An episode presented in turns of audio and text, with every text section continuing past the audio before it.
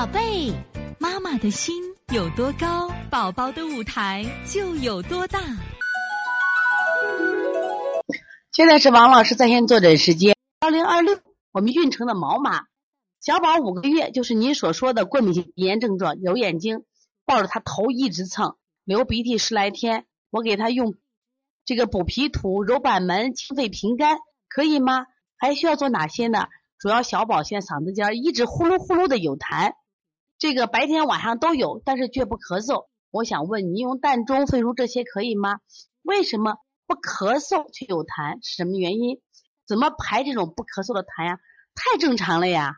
其实本身咳嗽，咳和嗽就两回事儿，咳和嗽就两回事儿，就是就是我们经常说了，这有声啊没痰，我们叫咳；就是有痰的话，我们叫嗽。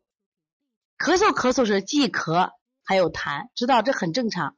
往往这种好多小孩，我发现啊，好几个妈妈最近说，王老师，我们家的孩子一吃饭就有痰，一吃饭就有痰，什么意思呀？一吃饭就有痰，说脾虚嘛，他吃的食物不往上走，往下走就有痰。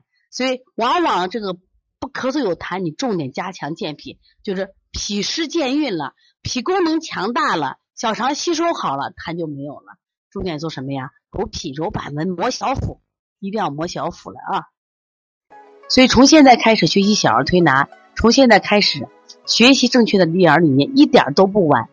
也希望我们今天听课的妈妈能把我们所有的知识，通过自己的学习，通过自己的分享，让更多的妈妈了解，走进邦尼康小儿推拿，走进邦尼康的课堂，让我们获得正确的育儿理念。